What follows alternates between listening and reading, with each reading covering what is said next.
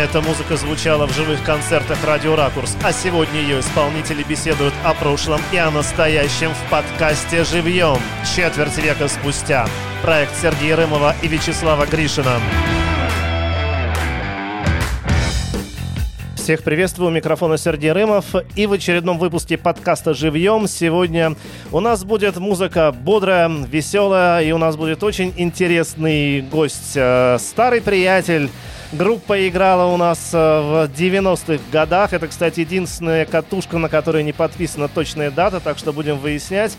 В студии у нас Влад Гусев. Влад, привет тебе, очень рад тебя видеть. Здравствуйте, дорогие друзья, я очень рад тебя видеть, Сергей. А, я, конечно, еще больше бы рад был видеть вас вдвоем с Сашей Зарецким. Увы, к сожалению, это невозможно. Мы договаривались о записи буквально вот за несколько дней до его ухода. Он планировал восстановиться после коронавируса, но мы, к сожалению, знаем, что получилось все по-другому, жизнь рассудила иначе. Ну что же, сегодня, Влад, будем из-за него тоже... А, Обязательно. Мы не знаем точно, когда этот концерт проходил. Мы точно знаем, что это было на радио «Ракурс». Мы точно знаем, что ты в этом принимал участие. В общем, всех остальных музыкантов тоже, конечно, представим. Но наша сегодня задача будет в том числе, ну, хотя бы так примерно прикинуть, когда же это у нас все было. Ну что, готовы? Поехали. Было все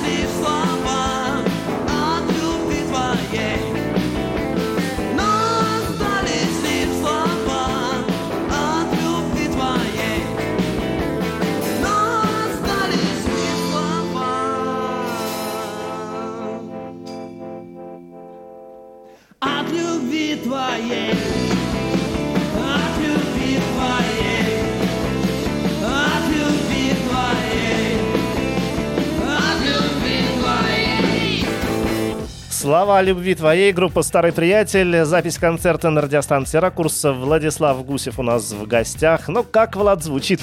Хрипатый юноша, это, конечно, Прикольно. Если у нас для нас это все-таки некая загадка, какой год, я по звуку бас-гитары могу сказать, что это до моего Мюзикмена, который появился в 96-м году. То есть это гитара э, Хофнер. Первая план 96-го года, самая поздняя. Ну, похоже на то, похоже на то. Вас вообще называли такой группой битломанской. И вот здесь прямо вполне можно представить, что это, ну, не подражание, окей, мы же не подражанием занимаемся. Это большая дань группе Битлз. Вот все так и было? Это было не подражание, Сереж это... Я знаю, это, конечно. Это в крови. Это как у Сани в крови была любовь к битлам, как у меня была в крови любовь к битлам. То есть это просто флюиды, которые нас окружали музыкально. Они вот в творческом плане, они выразились вот в эти песни. У меня, например, такое ощущение, что в 90-х, в принципе, все, кто любую музыку совершенно плюс-минус а, около рока играл, они все равно все Битлз знали, любили, даже панк-рокеры. Но вот таких вот вещей, которые бы были данью битлам, было очень мало. Вы на это пошли, это определенный шаг, может быть, чуть против струи, но вам же кайфово было. Кайфово не то слово. Понимаешь, но здесь все шаги, они как бы даже не, неосознанные. То есть не было желания быть похожими, ну, скажем так, до нас э, проложили дорогу в сторону битлов секреты, которых я, например, очень люблю и до сих пор все, что делают э, они, и тогда уж тем более. То есть мы не пытались как-то продолжать идти э, дорогой там протоптанной или там битловской дорогой.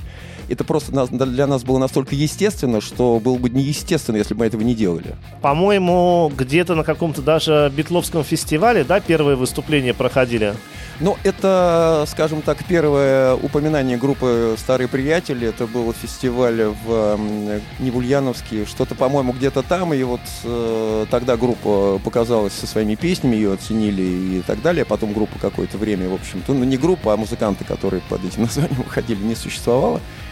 Вот. А, наверное, время образования э, группы можно считать, может быть, 93 год, когда э, Саня Зарецкий вот зашел к нам на концерт любительской группы. Мы с ним поговорили, а после института я работал в баре, и он зашел ко мне в бар, и мы с ним уже предметно там стали обсуждать возможные какие-то наши шаги. И вот это была такая отправная точка. Ну, получилось так, что мы вдвоем так связались, стали искать музыкантов, но стало понятно, что ядро вот оно образовалось. Э, так получилось, что у нас роли как-то так непроизвольно распределились. Саня был был творческой такой силой, я был двигателем, паровозом этого всего. То есть как-то мы вот так друг друга очень дополняли. Но два человека это мало. Кто еще вошел в первый состав? А, в первый состав вошел Константин Платов, барабанщик, и Владимир Кордонов, гитара и вокал. Долго искали?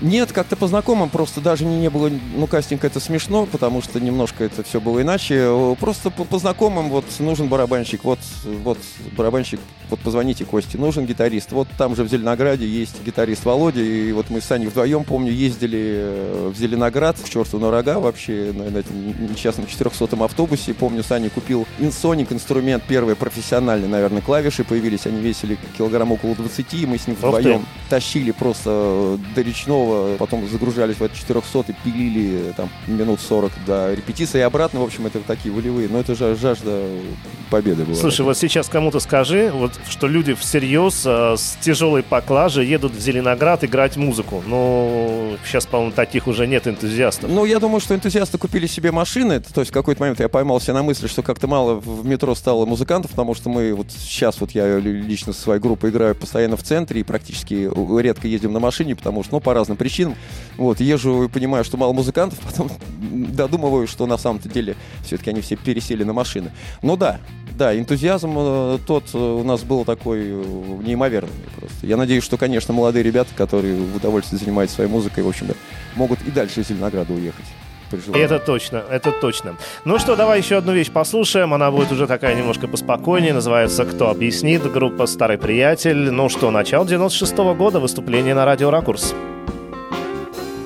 ты сказал, и я услышал, И любовь, как дождь по крыше, Барабанит и зовет к твоим глазам. Осторожно наступая на дорогу обещай, Мы идем друг к другу, словно в небеса. Почему я теряю себя? Но кто объяснит, почему я теряю ее или тебя? Но кто объяснит, почему я теряю слова? Но кто объяснит, почему пролетает так жизнь?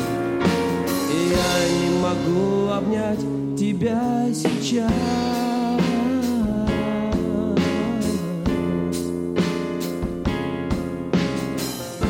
Очень трудно жить на свете, постоянно обжигаясь И снова быть готовым к вере и любви. Но я возьму тебя за плечи И увидишь ты мой парус. Сто морей под ним мы проплывем одни почему я теряю себя? Но кто объяснит, почему я теряю ее или тебя? Но кто объяснит, почему я теряю слова? Но кто объяснит, почему пролетает так жизнь? И я не могу обнять тебя сейчас.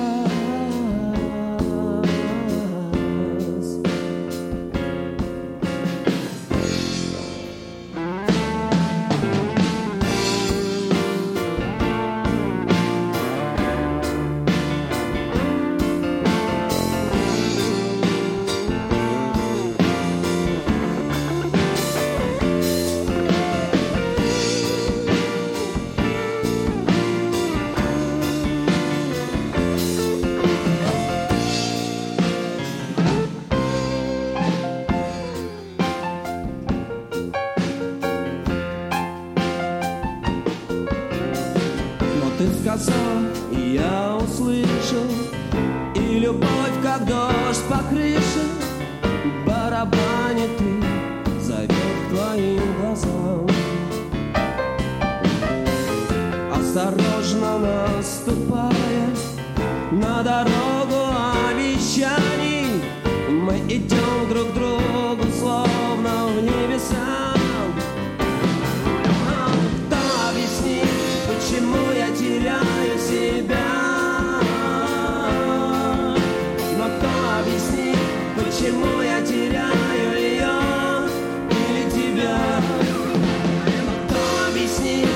почему я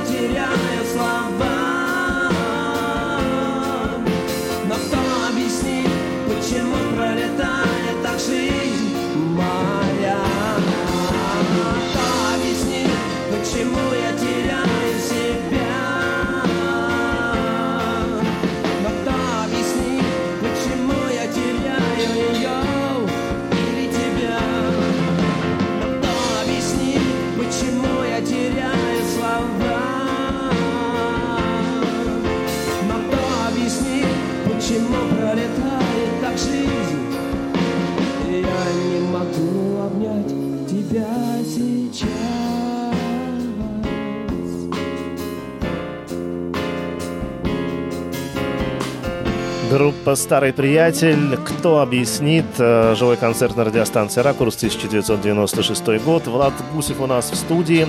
Влад, ну ты сказал уже, что вот э, как бы вы с Сашей, да, воспринимались как ядро группы. Как-то делились обязанности вот все-таки еще творческие? Или все песни в основном были Сашины, а уже как бы дальше начиналось какое-то творчество коллективное? Все песни были Сашины, э, за Сашей угнаться было невозможно э, в плане творчества, потому что я помню такие моменты, вот когда только мы начинаем обрастать песнями и какими-то концертами, он мне звонит, говорит, слушай, тебе нужен какой-нибудь ракешник, какой-нибудь рок-н-ролл. Я говорю, да, да, да, давай подумаем, давай. Через три дня он мне звонит, по телефону слушай, начинает по телефону мне петь песню, ну, например, «Слова любви твоей», или там «Закрывай дверь», там рок-н-ролл. Он э, неиссякаемый в этом смысле человек был, вот, поэтому, в общем-то, творческая история была Санина. Естественно, он приносил, когда песню, какую-то первоначальную идею, тоже предлагал, но мы очень все как-то активно в этом участвовали, то есть, в общем, аранжировки, идеи были у всех, и у барабанщиков, и у гитариста, и у меня, то есть как-то так это все уже было общая такая игра. Но как-то так получалось, вот, ну, мне так казалось, что вещи по драйвове в основном тебе на вокал доставались, а лирические вещи больше Саши. Ну, да, хотя вот э, сейчас я с большим удовольствием и пою совершенно разную вообще музыку, иногда слушаю, да, что вот... Хотя вот на альбоме на втором, который мы записали, э, который называется «97-й», который вышел спустя там 20 лет, мы можем про это поговорить из пучины. Чуть позже, да, поговорим. Вынырнул, да, там есть пару медленных песен, которые вот уже я не как рокер пою, а как шмокер. Первые концерты, как вот это все получалось? Это же не так просто из репетиционной точки выйти на сцену. Нужно что-то найти, с кем-то договориться, ну а потом надо зажечь. Ну, я этим и занимался. Несколько было клубов. Начинали мы в клубах, скажем, районного такого масштаба. Был, по-моему, клуб «Вояж» где-то в Выхино. Ой, не Выхино. м, Отрадным. А потом, немножко поднабрав э, мускул, так и каких-то и контактов, мы попали... Замечательное было время, на самом деле. Было там 7-8 мест, включая Табулу Расу, включая клуб «Пилот», включая, э, там, я сейчас уже не помню, 4 комнаты, еще, но несколько я сейчас уже... На улице радио, по-моему, вы играли. ну, Швайн там, да, да, да. Где мы, в общем, могли играть там пару раз в месяц, вот так по кругу мы ходили с несколькими еще группами, э, с очень приличными, надо сказать, там с Браво, с Манго Манго, с Никольским, с Несчастным Случаем, э, с Монголо Шуданами и Бахой Компотами. Ну вот как-то так мы попали вот немножко в такую струю и просто вот играли уже регулярно. А поначалу это было, да, не просто у нас там редкие были концерты. Первый концерт, мне кажется, 94 год. Про качество тут вообще говорить не приходится, потому что со страхом мы там все играли в два раза быстрее, еще не умели пить тогда. И достаточно было, что пришли наши друзья, нас выпустили на сцену, а дальше хоть трава не расти. Но дальше, тем не менее, все как-то пошло, пошло, пошло. Ну, это опыт, конечно, обстучались там обо, вот, обо все об эти углы и как-то уже... Какой-то был конкурс Манхэттен Экспрессе, да, в котором вы участвовали, расскажи. А мы познакомились с Сергеем Крыловым. С Сергеем Крыловым мы познакомились через Юрия Давыдова, группа Старко, э, группа Зочи, э, футбольная команда Старко. Как-то он пришел на наш концерт, но, видимо, мы так подергали людей, и вот это битловское наше вот э, настроение и музыка, в общем, притягивало очень многих людей, они приходили полюбопытствовать, что за такие ребята появились. Юра Давыдов э, тогда вот сформировал вот эту, я считаю, гениальная вообще идея команда Старко, артисты, играющие в футбол. И он просто, придя на концерт, ему понравился, он говорит, так, кто-то из вас играет в футбол, а Саня занимался хоккеем, причем профессионально занимался, он дорос э, в ЦСКА до молодежного состава. Ух ты, я не вот. знал. То есть, да, ЦСКА это страшное дело. Это красная машина, которая которая сейчас это отдыхает по сравнению с той машиной, которая была во времена Тихонова, Тарасова и так далее. То есть он был вообще безумным фанатом хоккея, и он очень профессионально занимался. А я параллельно занимался футболом. И когда Юра спросил, кто-нибудь из вас играет в футбол, я говорю, я играю. А там, как ты играешь? Я говорю, ну, первый разряд у меня. Ну, поехали завтра с нами в тур тур назывался «Голосуй, а то проиграешь». Слушай, знаменитая вещь. Да. Через одно интервью люди вспоминают какие-то аспекты, но с футболом еще никто не вспоминал вот эту историю. Ну, в общем, э, удалось не поиграть, мы съездили в четыре города, но вот там познакомились с Сергеем Крылом, я сейчас не буду уходить в сторону, э, прекрасный, замечательный человек, в общем, у него очень многому тоже мы научились. И у него были какие-то, своя была передача э, телевизионная, и в том числе он вел какие-то вот такие мероприятия в клубах, и он сказал, приходите, конкурс, там несколько молодых групп, будет там приз 500 долларов. Вступительного взноса, слава богу, никакого нет, и мы поехали просто ради того, чтобы с Аней как-то посмотреть на людей и себя показать.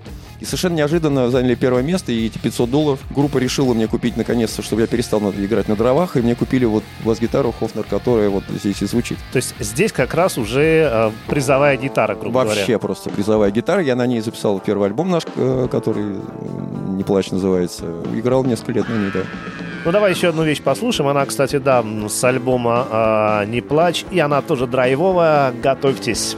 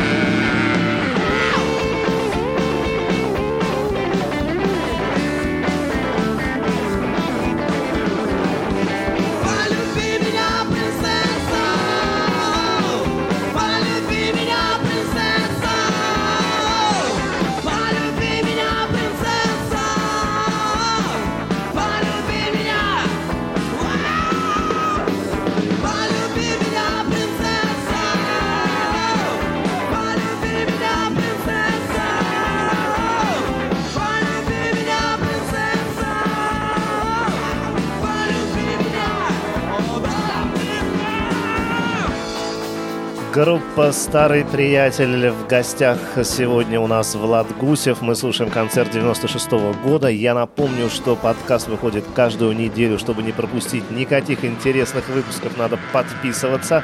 Яндекс Музыка, Apple Podcasts, Google Podcasts, короче, везде, где вам удобно. Ну или прямо на сайте проекта rdfiscast.ru. А, Влад, ну вот смотри, русский рок тогда, ну и вообще воспринимается как явление либо такое, знаешь, околосоциальное, либо, если уж тематика, то какая-то такая экзистенциальная, да, о драмах, разрывах души. А тут про принцессу был такой немножко разрыв шаблона. Ну, ёксель-моксель. Про принцессу ребята поют. Мы никогда не были социальной группой, это абсолютно точно. Мы вот как раз вот в этом векторе, в котором я вот упоминал группу уже «Секреты», «Браво» и «Несчастный случай» «Манго-манго», это что-то вот такое вот радостно, веселое, позитивное. И, и хорошо, что было так, потому что вот э, как раз вслед за старым приятелем пошла вот эта волна задумчивых, меланхоличных авторов. И очень хорошо, что мы вот туда не, не пошли. Несмотря на то, что у вас есть красивые меланхоличные баллады.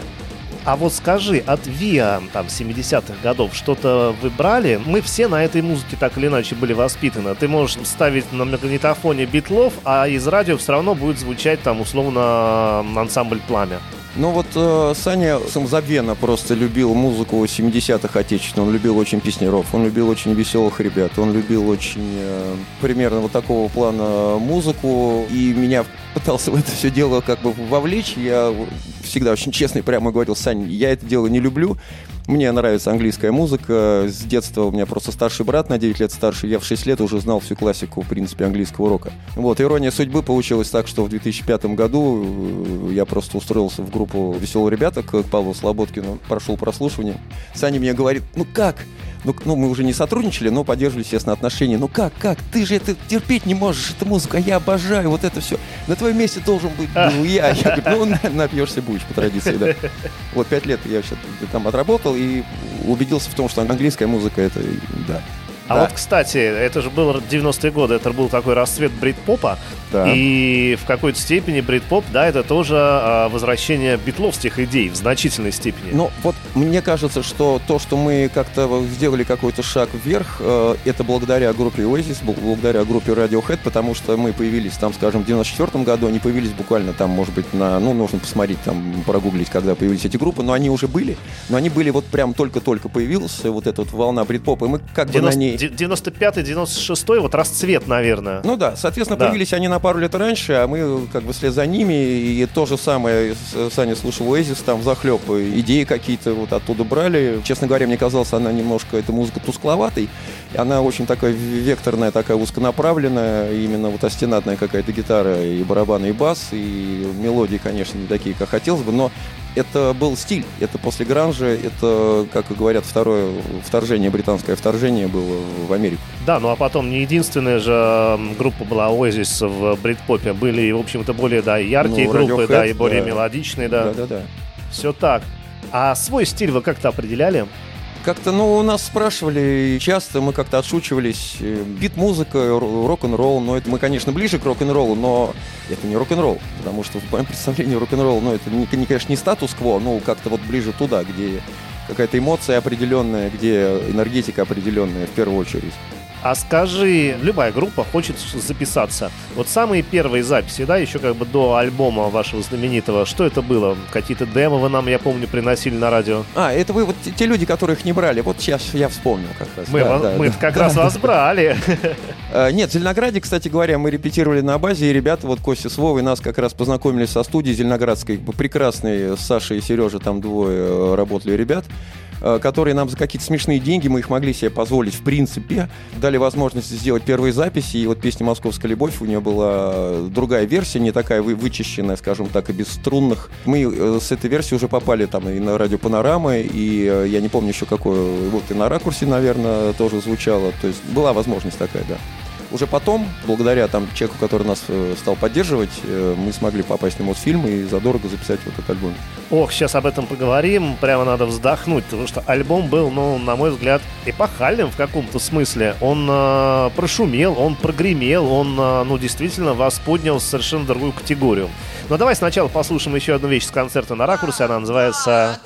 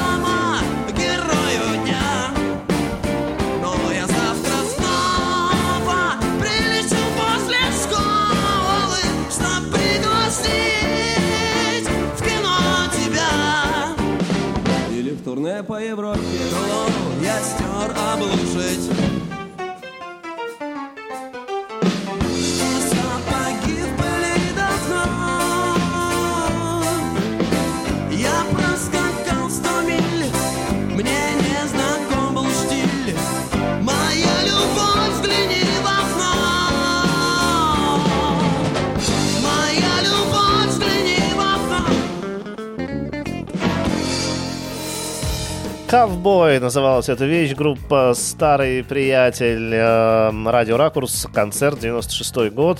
Ну что же, Влад, давай теперь про альбом. Как так получилось, что вообще это оказалось возможно? Дорогая, а, очень качественная запись, которую далеко не все могли себе позволить. Много было очень красивых, э, классных, очень талантливых групп, а вот хороших записей было очень мало. Ну, я просто скажу так, Дмитрий Погребков зовут этого человека. Мы, я с Димой был в одной компании, и в какой-то момент, там, выпив там определенное количество ведер, он говорит, слушай, а я вот, в курсе, у тебя там вроде группа, пригласи на концерт. В общем, пришел на концерт, говорит, а давай, может, я вам помогу? Я говорю, да как? Ну, я так воспитан, мне неловко как-то. В общем, получилось так, что мы, не, не навязываясь и не прося ничего, получили с его стороны финансовую поддержку, то есть он оплатил запись э, альбома на Мосфильме, то есть мы просто с Аней подумали, куда мы можем поехать, посмотрели, куда ездят люди, которые уже до нас дорогу проложили, и поехали туда же. Познакомились с прекрасным Васей Крачковским, э, замечательным, который, в общем, как ну, Джордж Мартин стал продюсером, потому что тогда еще не было в ходу вот этого продюсера с точки зрения саунд-продюсера, были люди, которые продвигали, а вот именно по звукам, по аранжировкам он очень, очень много чего предложил. Сразу расскажу историю забавную по поводу все-таки благодарности. Э, Мы напечатали какое-то количество, по-моему, полторы тысячи компактов и там пять тысяч кассет. И он мне говорит, вот в офис приехали э, вот эти коробки. Э, Дима мне говорит, человек, который нам помогал. Тираж пришел. Я взял несколько дисков, несколько кассет, поехал на горбушку, которая в то время была горбушкой с палатками, с людьми, которые стали, продавали вот эту всю историю. Подошел к одному, ко второму, к третьему. Третий давай я послушаю, что там у вас. Что-то я такое слышал про вас. Я приезжаю домой, перезванивает буквально через три часа и, и говорит, сколько, какой тираж у тебя есть. Я говорю, столько-то. Он говорит, давай завтра привози. Я как сейчас помню, по-моему, по 6 долларов э, за диск. В общем, мне дали человека из офиса, мы с ним погрузили коробки, сели в машину, отвезли на горбушку. Мне дали кэшем сколько-то там долларов. Я через два часа приехал, зашел к Диме в кабинет и положил ему там 8 или там 9 тысяч долларов на стол. Он меня посмотрел и сказал, Гусь, это что такое? Я говорю, Дим, я тираж продал. Вот. А человек, который купил тираж, оказался продюсер Мумитроля, Леня, сейчас я скажу, как его фамилия, по-моему, из Земфиры занимался, тоже он приехал в то время как раз с Владивостока, насколько я так понимаю, и как раз у него на прилавке лежал Мумитроль. Бурлаков, да. Леня Бурлаков. Да, так что вот, еще интересная история. э, Они потом разошлись же, да, там на горбушке? На горбушке вообще все расходится. Ты знаешь, я не знаю, но потом я неоднократно видел уже пиратские версии. То есть вот эти полторы тысячи, на самом деле, было не так много. э, Просто то, что это монетизировалось моментально. Буквально пришел тираж, и через три дня там уже вернулись деньги, есть человек был в шоке. Еще была история интересная такая, что существовало не так много радиостанций, но вот из признанных э, была Европа. Вот М-радио взяли нас в ротацию, то есть я поехал на М-радио, нас взяли в ротацию, начали крутить новый день календаря. К ним подключилось э, радио Максимум э, в горячую ротацию. Это шок, когда ты едешь где-нибудь в торговый центр особо не было. Но и впервые, когда ты слышишь себя где-то в публичных местах по радио, там останавливаешь, начинаешь хватать людей за руки, говорить, это, это, это я пою, это я пою.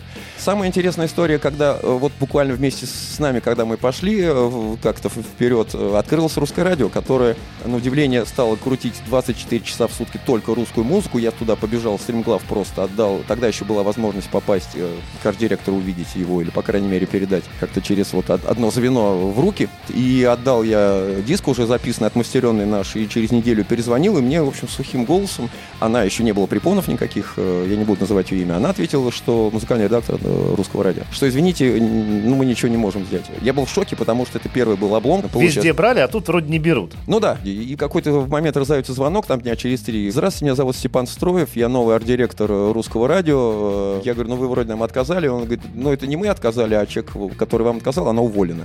А мы берем в ротацию из вашего альбома 7 песен. Опа. Вот, я положил трубку, пошел в соседний магазин, и через два часа меня уже не было. Что я позвонил, естественно, Сане, и мы с ним там по телефону вы, выпили по бутылке, грубо говоря. И вот так вот получилось, что русское радио начало нас крутить со страшной силой. Да, слушай, вот это была, конечно, удивительная история, потому что я вообще не помню, чтобы кто-то из, э, ну, условно, рок-тусовки, да, выступавший там в Небе копытом, там в той же табуле, вдруг через там полтора-два года а, раз и изо всех радиоприемников страны Сереж, ну не совсем так, потому что там выступали тяжеловесы, и на, то, на, то, на тот момент я вот... Тяжеловесы тяжеловесами, но вы же начинали в этот момент, понимаешь, какая история? Там тот же, там, я не знаю, ну, Монгол Шоуданс, э, там, с песней «Москва», да, которая тоже везде пролетела. Ну, так они, слава богу, в отрыжке в 88-м начинали. Ну, Найк Борзов, я тут вспоминал как раз по поводу, знаешь, ну мы вот э, всегда с Саней об этом говорили везде, мы московская группа со своей какой-то эстетикой, со своими... Абсолютно, э, кстати, да. Городской, бульварной, какой-то вот такой напитанной э, атмосферой. Вот о чем я говорил как раз, когда чуть вслед за нами пошли ребята с Урала и из, из других э, городов, когда появилось наше радио со своим вектором определенным, когда мы со старым приятелем вдруг там перестали там попадать с, с песнями, вот, мы стали анализировать и вспомнили, подумали, что да, вот мы и Найк Борзов из московских музыкантов, никого нового не появилось, потому что, ну, какая-то субъективная, на мой взгляд, оценка вообще творчества. Приезжие ребята вот, вот оттуда, отсюда, оттуда они звучат, а московских людей просто не появляется. И вот мы были последними, на мой взгляд, кто вот как-то благодаря радио, ну, какую-то известность минимальную там получил. Но, тем не менее, до сих пор же, да, ваши вещи крутят на ну, да. всевозможных радиостанциях, мне кажется, по всей стране. Да-да-да, ну, с первого альбома, естественно, это звучит «Московская любовь», «Новый день календаря», «Не плачь», иногда вот эти рок-н-ролл. Но Саня э, кучу песен после этого написал, когда мы уже не сотрудничали, огромное количество песен замечательных.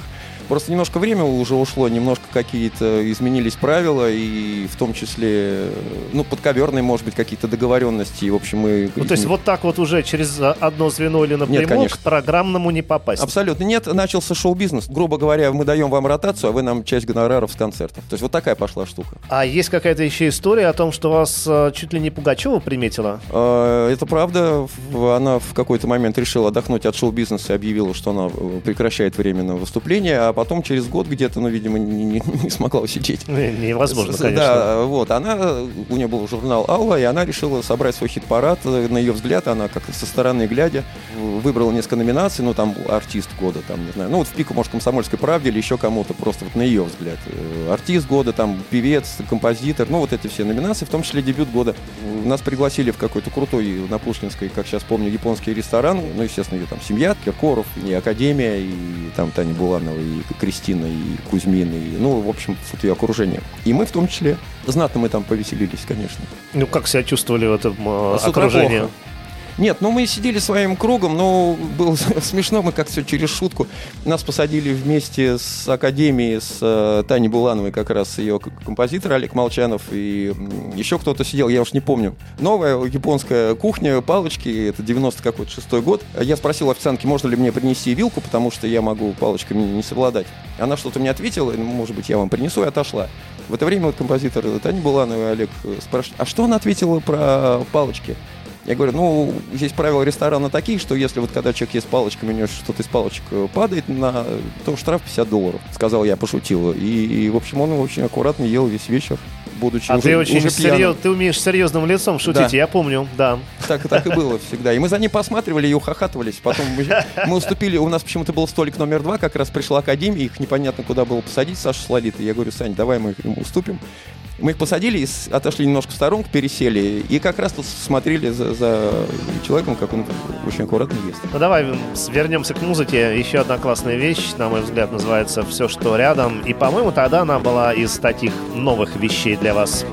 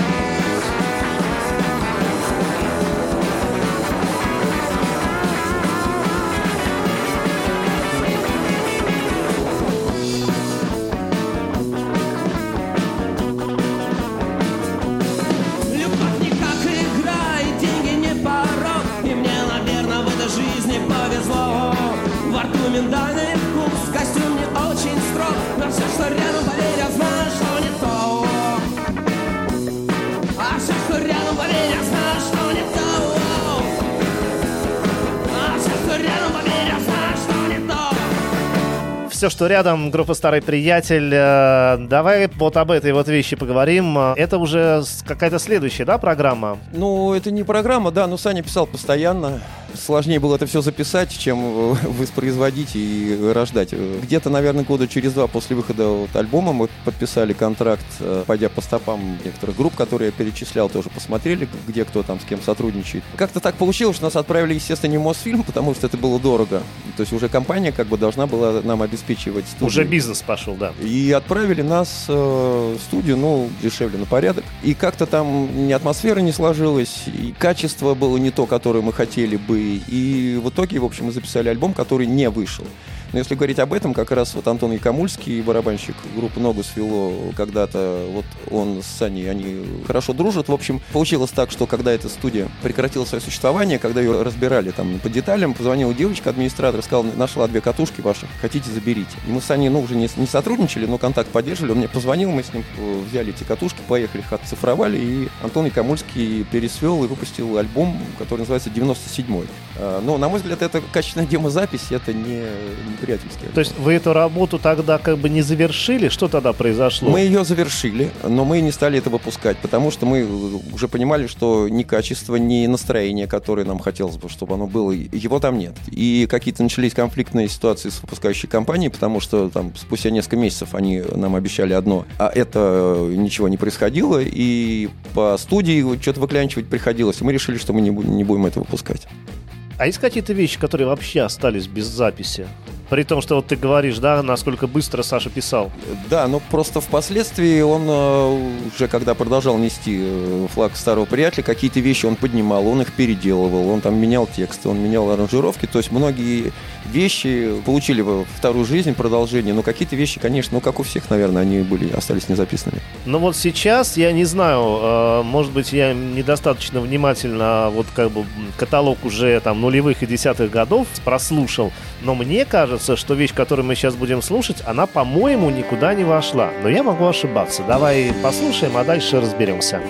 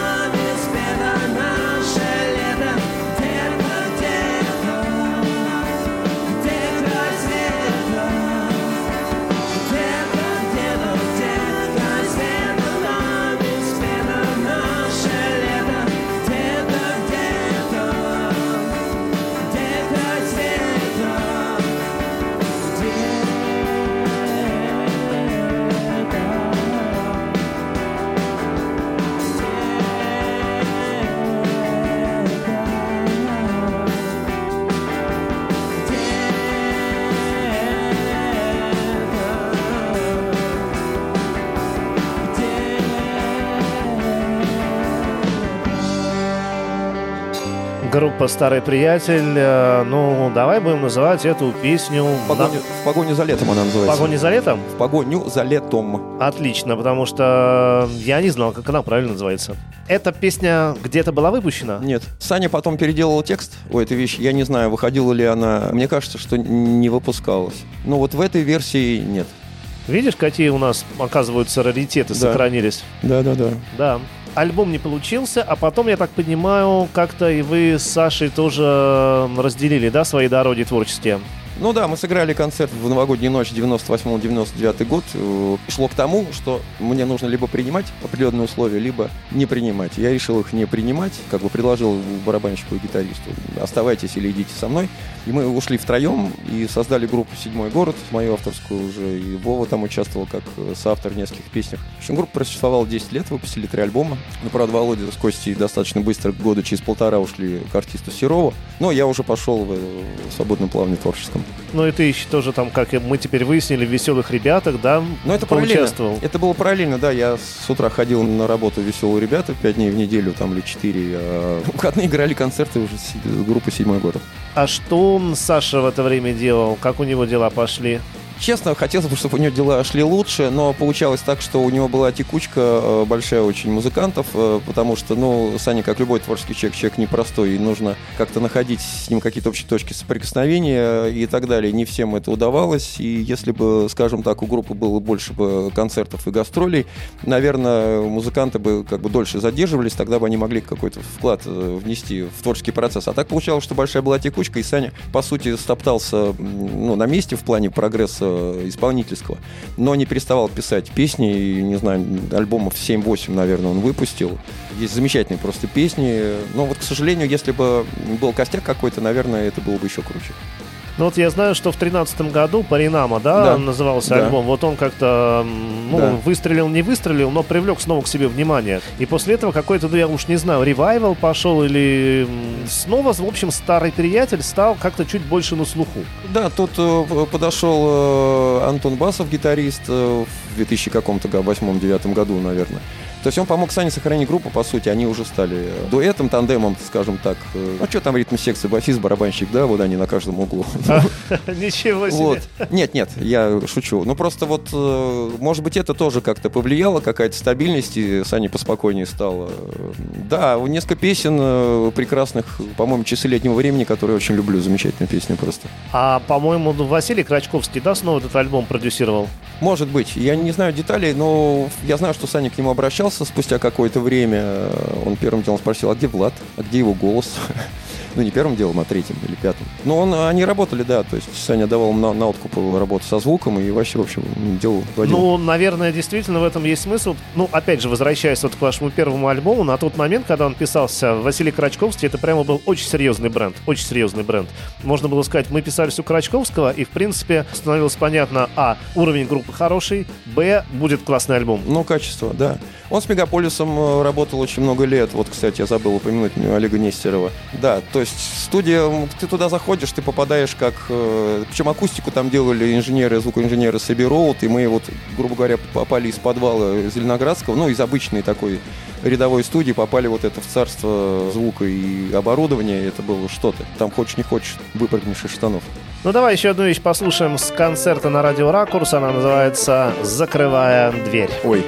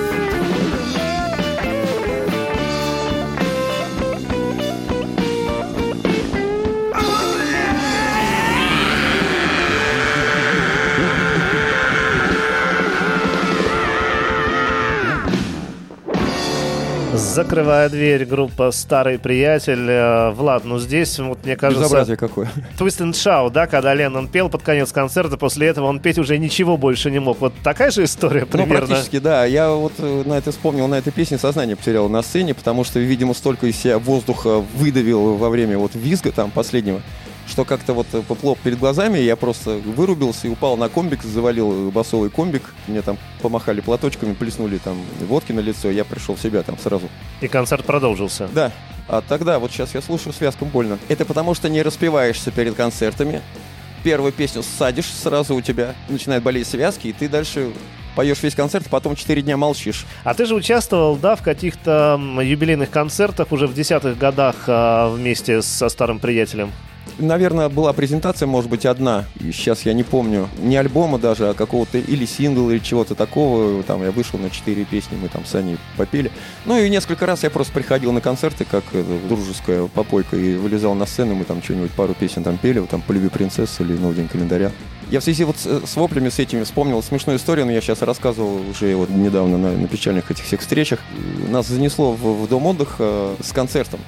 И мы туда приехали как бы как на рок-н-ролльную площадку. Чекнулись и ждем, когда, в общем, мы начнем играть. И вдруг видим, что заходят люди, там стоят столы. Люди с детьми, одетые в какие-то шлепанцы тренировочные, какие-то бабушки, дедушки. И- Они ужинать пришли, видимо, они да? пришли ужинать, да. А мы такие все в пылу, в таком, ну, как-то вот долбанули, но не закрывай дверь, она была там, по-моему, последняя или предпоследняя. Ну, что-то такое мы вдарили. То есть первая песня в кромешной тишине просто прошла. Вторую забабахали, ну, чуть полегче. Ну, примерно вот с таким посылом. В кромешной тишине, опять же, слышно, отодвигается стул, и цокот такой идет, такая женщина, типаж, такая бухгалтерия на каблуках почему-то, с какой-то халой там на- начесанной. Она просто строевым шагом идет к сцене. Ну, все притихли в ужасе, думаем, что что-то будет такое. И заходит на сцену, отодвигает Саню от микрофона, пытается дойти до моего, я так его плечом прикрыл. И она говорит замечательную, просто прекрасную фразу. Я думаю, я выражу общее мнение, что это безобразие надо прекратить.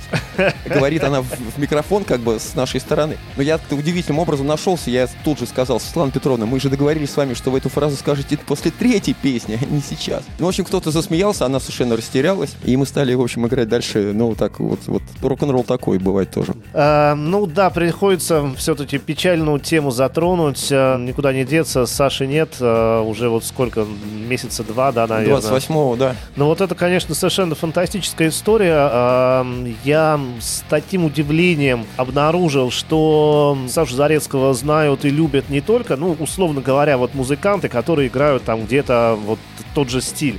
Да, ребята из рокобили, из а, хард-рока, из а, тяжелых команд, а, чуть ли не панк-рокеры, да, оказывается, они все его знают, все с ним дружат, а, или, по крайней мере, да, как-то общались, и очень жаль, да, что настолько талантливый, многогранный и умеющий дружить и делать музыку человек ушел, действительно. Умеющий дружить, да, он вообще как э, водоворот какой-то, вокруг которого постоянно что-то происходило, и он дружит и с поэтами, там, и с художниками и так далее. То есть он человек, который очень открыт для чего-то нового, и в том числе и музыка, да, разноплановая, разносторонняя. Мы в то время там со многими уже общались, были знакомы, а но, естественно, за столько лет много очень знакомых друзей. Влад, спасибо, что пришел. Ну и наверняка я думаю, что флаг старого приятеля в том а, или ином виде он и дальше будет тоже поддерживаться. Но нового творчества, к сожалению, не будет. Ну да. А заканчиваем мы, но это не удивительно, «Московская любовь». Вы на радио «Ракурс» концерт заканчивали этой же вещью. Я так понимаю, что она вообще традиционно финальная. Да, традиционно финальная московская любовь, да, святое. Дай бог, увидимся Да. еще и еще послушаем хорошей музыки и сыграем. Всего хорошего, до свидания.